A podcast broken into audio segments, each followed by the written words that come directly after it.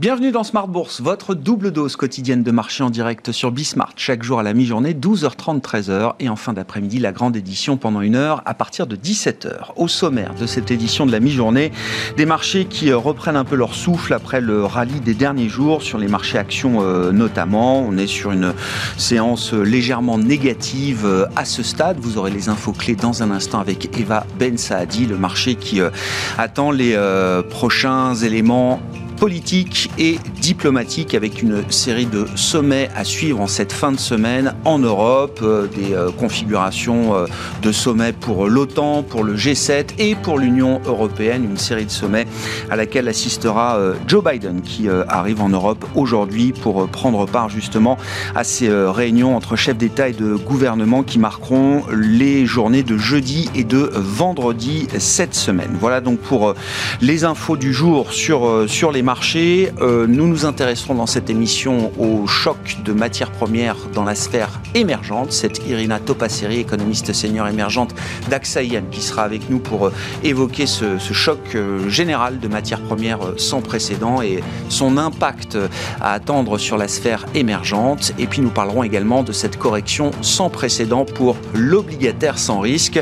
C'est inédit dans l'histoire des marchés obligataires tels qu'on les connaît ces dernières années avec une baisse de это 10%, 11% même peut-être pour la valeur de l'obligation, euh, des obligations sans risque hein, à travers des indices agrégés tels qu'ils sont euh, euh, désignés par Bloomberg ou par Barclays par exemple par rapport au point haut qu'on avait pu atteindre sur cet obligataire sans risque en, en janvier 2021.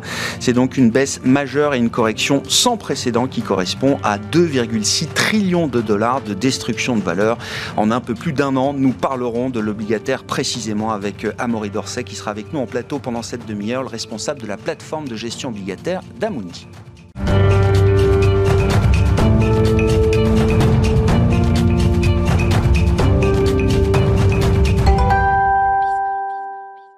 Mais d'abord, les infos clés du jour à mi-séance en Europe avec des indices actions qui euh, reprennent un peu leur souffle. C'est avec Eva Ben Saadi. La bourse de Paris euh, évolue plutôt euh, à la baisse euh, à cette mi-journée, hésitante entre la progression de Wall Street et la flambée des rendements obligataires.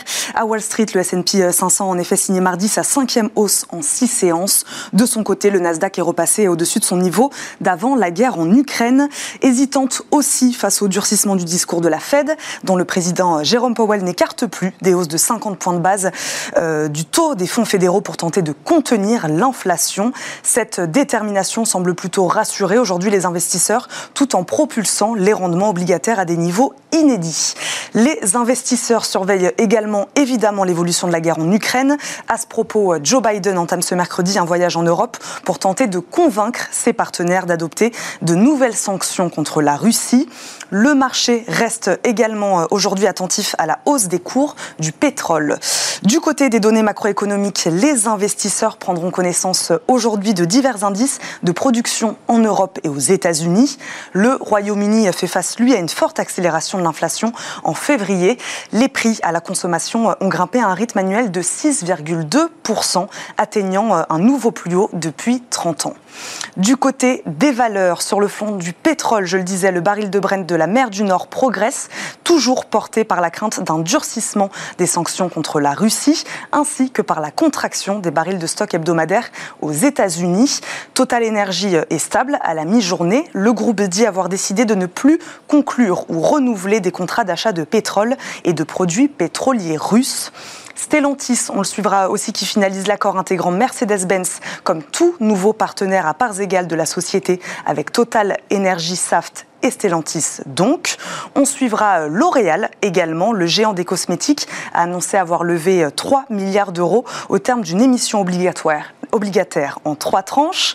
On suivra euh, enfin Air Liquide qui progresse comme hier. Le groupe a signé une convention d'achat portant sur 1,2 million d'actions, soit 0,25% du capital à un prix unitaire maximum de 200 euros. Tendance, mon ami, c'est chaque jour à 12h30 et 17h dans Smart sur Bismart avec Eva Ben Saadi qui est avec nous cette semaine.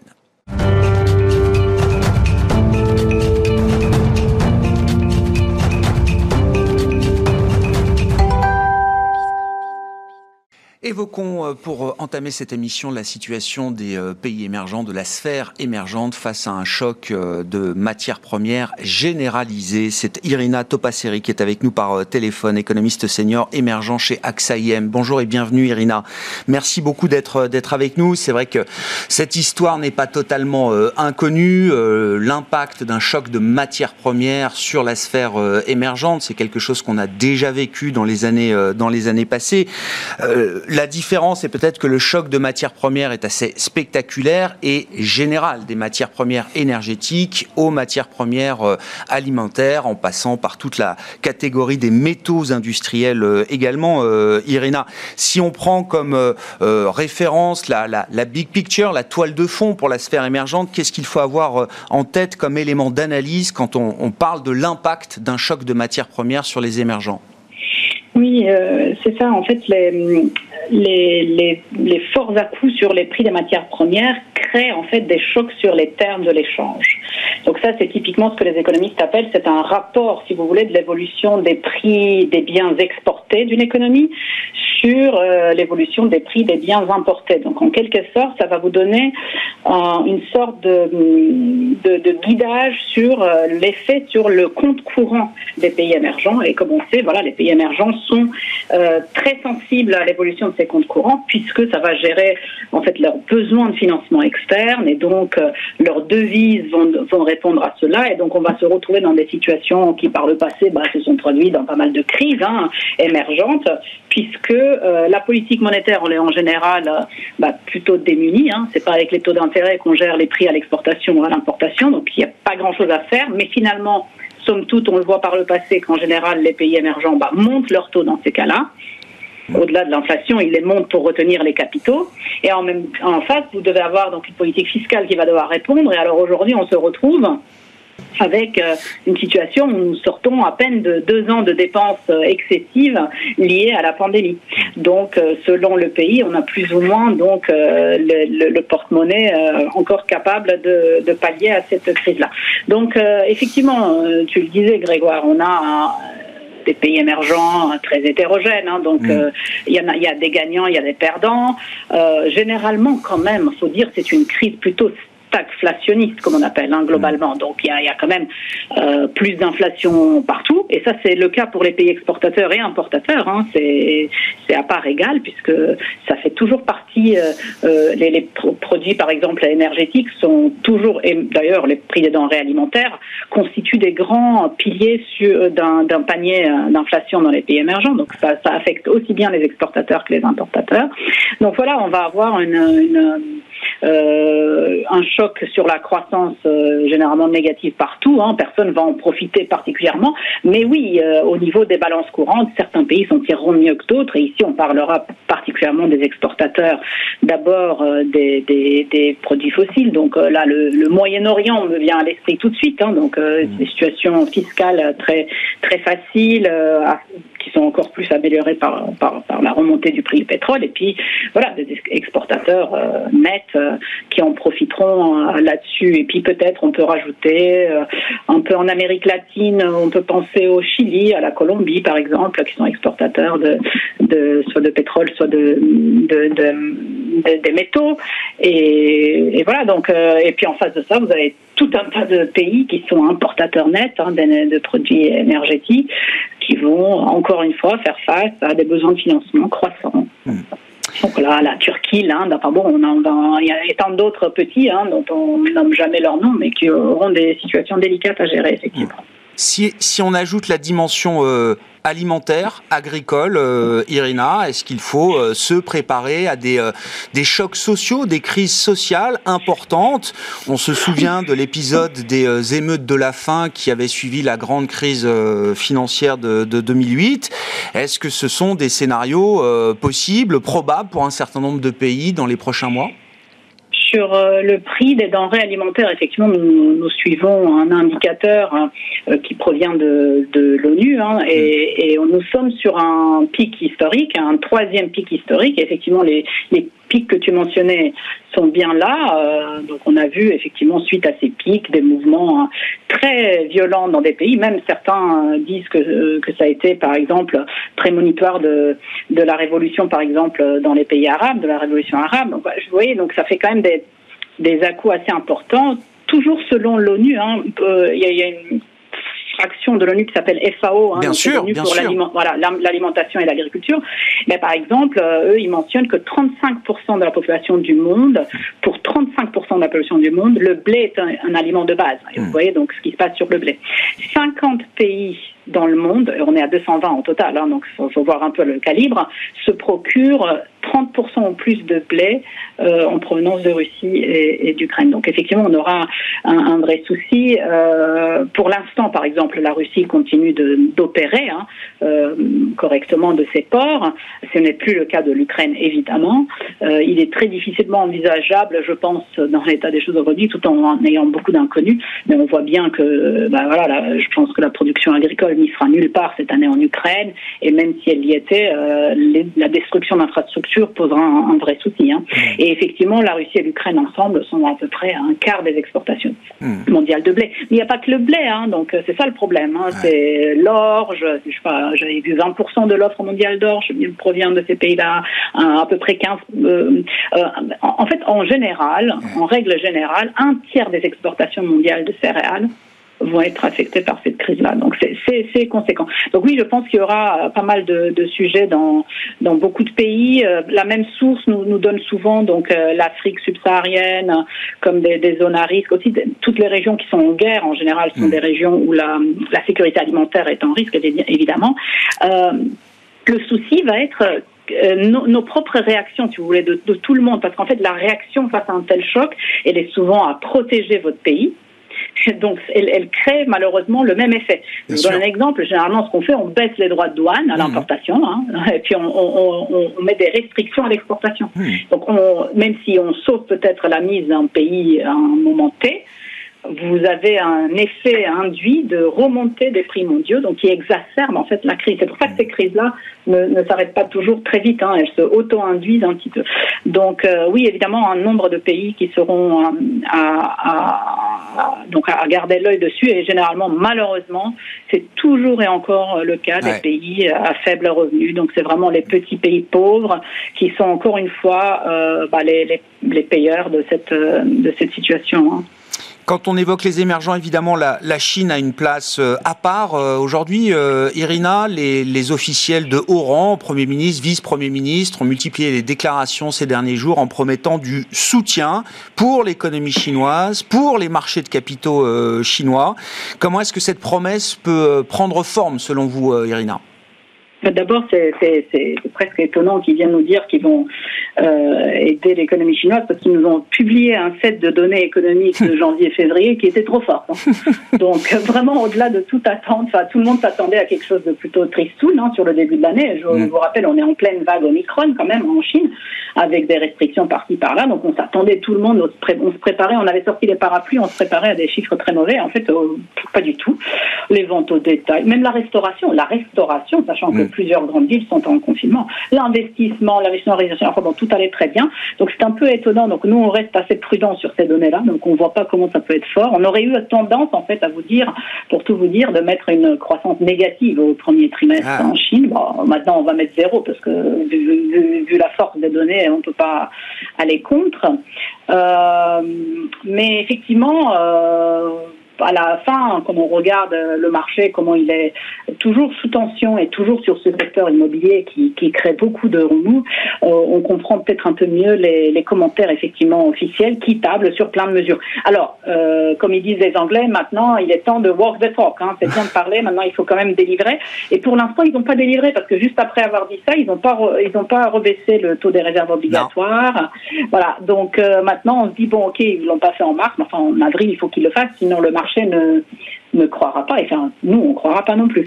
Donc, euh, bon, les mesures possibles, oui, toujours, donc baisse de taux d'intérêt, baisse de taux de réserve obligatoire, les injections de liquidités, toujours la même, euh, si vous voulez, la même euh, petite recette. La même recette, oui, que les années précédentes et que les crises précédentes. Bah oui, oui, mais sachant que quand même la politique monétaire va être quelque part limitée par le fait que la Réserve fédérale est en route pour un resserrement des taux et que l'inflation monte. Hein, donc ils ne peuvent pas non plus aller euh, trop fort non plus. Donc en gros, là encore, hein, comme pour le monde, le reste du monde, hein, c'est ça, ce sera plutôt à la politique fiscale de faire, de faire quelque chose.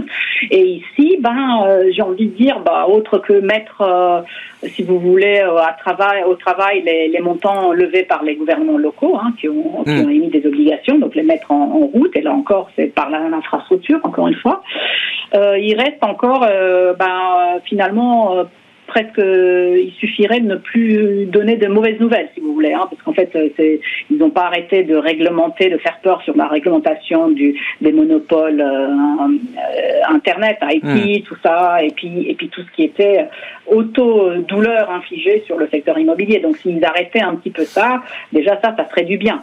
mais c'est vrai que voilà, il faut qu'on les voit venir là. Hein, il, est, il, est, temps, il est temps d'agir. Il faut délivrer après avoir promis. Voilà, donc le, le sujet pour la Chine dans les prochaines semaines et les prochains mois. Merci beaucoup, euh, Irina. Merci pour cet éclairage sur la sphère émergente face à notamment ce choc de matières premières euh, sans précédent. Irina Topasseri, qui était avec nous par téléphone, économiste senior émergent chez AXA IM.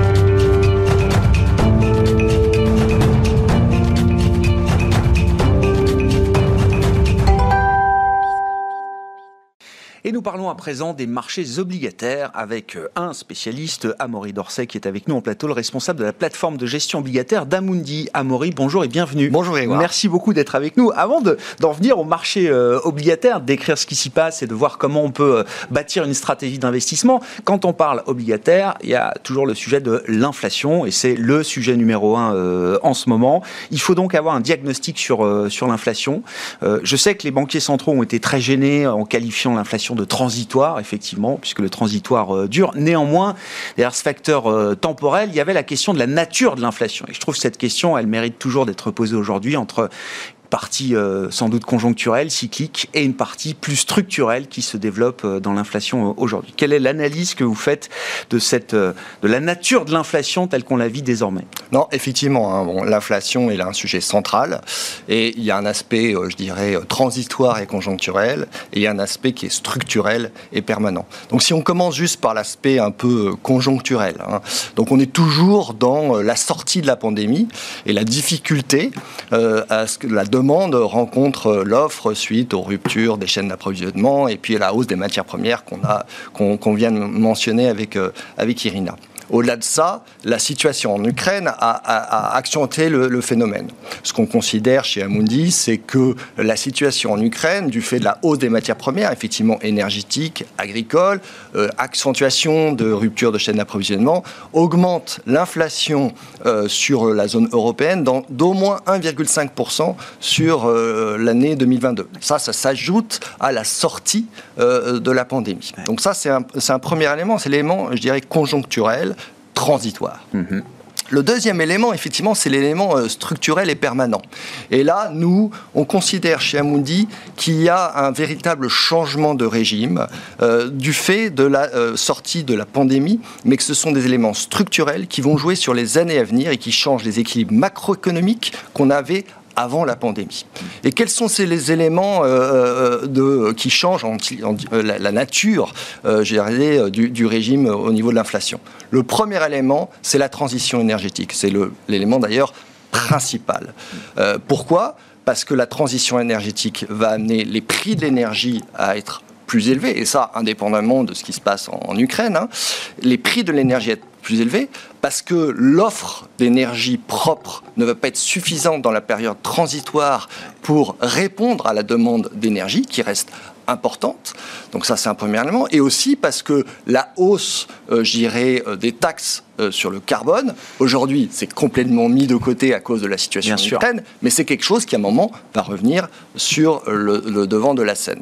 Donc ça, c'est un premier élément. Le deuxième élément, c'est la hausse des coûts de production du fait de la hausse de l'énergie, mais aussi euh, parce que euh, il va y avoir plus de réglementation euh, du fait de la transition énergétique, par exemple dans le recyclage des déchets. Donc ça, c'est le premier élément structurel, ce qui est la transition énergétique. Le deuxième élément structurel sur, je dirais, la, la, la, la pandémie, c'est d'une certaine manière, il y a une volonté politique de relocalisation d'une partie de, de, la production industrielle. Ça, on l'a vu à travers la pandémie, et ça, c'est encore accentué par la situation en Ukraine.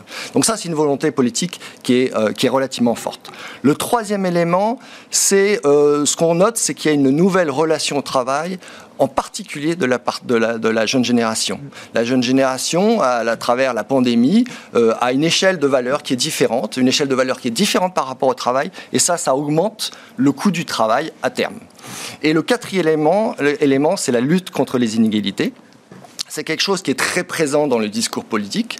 C'est une volonté politique forte parce qu'il y a une inégalité sociale et qui est une volonté politique assez transpartisane.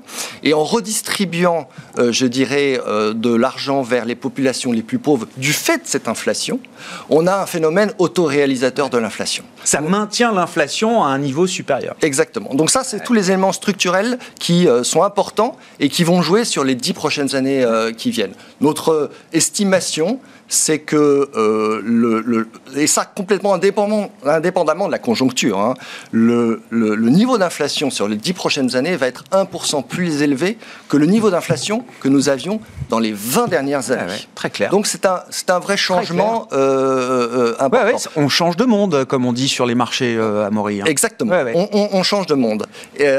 juste au niveau de notre estimation de l'inflation sur l'Europe en 2022, notre estimation c'est que si on allie tous ces, phénomènes, conjoncturels, Ukraine, plus euh, structurels, on devrait être à 6% d'inflation en moyenne annuelle sur l'année 2022. Donc, un chiffre qui est ah bah, historiquement spectaculaire. spectaculaire. Voilà. Et donc, tout ça explique la, correction, euh, je le disais en, introduction, la correction sans précédent qu'on a sur les marchés obligataires.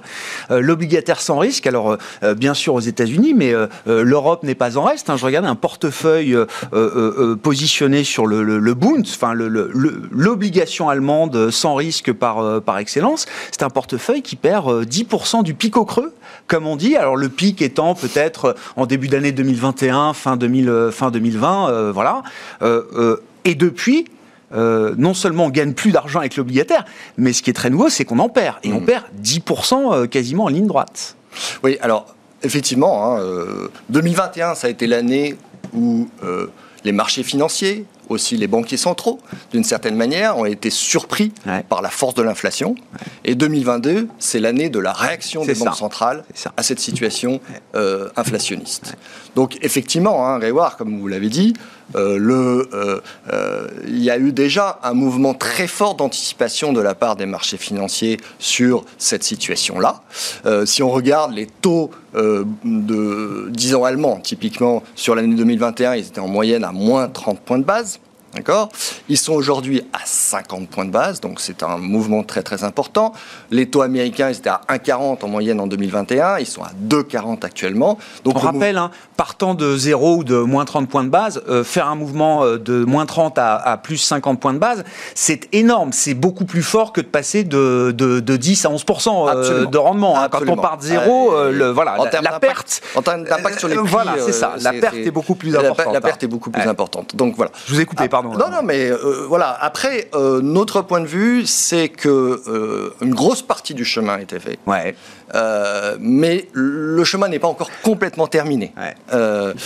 notre anticipation sur les taux longs euh, donc 10 ans, c'est 3% euh, aux US d'ici la fin de l'année, et c'est 0,80 euh, sur le 10 ans allemand d'ici la fin de l'année. Donc encore, un, encore un, mouvement. Le 0,80, ça donne à peu près 1,30 sur, sur le sur l'OAT, sur le, sur, le, 10 ans français. Sur, les 10 ans français. Donc, donc voilà. Et au niveau des taux courts, euh, notre anticipation, c'est d'ici la fin de l'année, euh, on a des taux à 2% euh, aux, US sur les Fed Funds, et d'ici la fin de l'année, on a des taux à zéro.